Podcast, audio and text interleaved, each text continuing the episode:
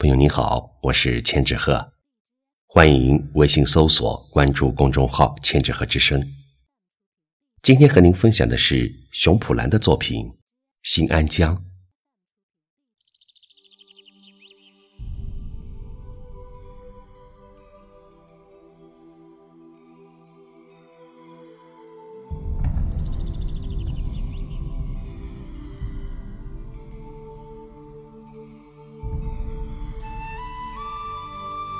乘着游船逆流而上，目光所及是满眼碧水青山，耳边萦绕是阵阵清风笑语。将近三个小时的游览，竟在感叹祖国大好河山如此多娇中，不知不觉度过。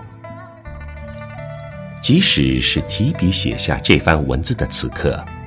我仍然惊异于那千年古樟树的参天巍峨，是怎么样的顽强的生命力，让它在日复一日的风吹雨打中挺立不倒，直冲云霄。站在树下的我，仰望着古樟，亦是在仰望着千年岁月留给自然的馈赠。古樟树扎根在一个小小村落之中。徽派建筑的黑瓦白墙，如今已是痕迹斑驳。原本日出而作、日入而息的不起眼的小村，也因为络绎不绝的游客而变得忙碌起来。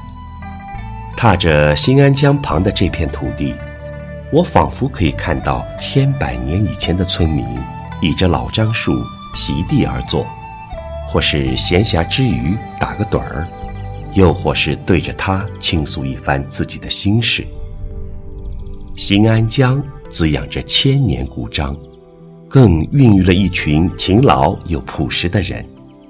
都说靠山吃山，靠水吃水，得天独厚的地理环境，让两岸的村民也练就了一身高超的捕鱼本领。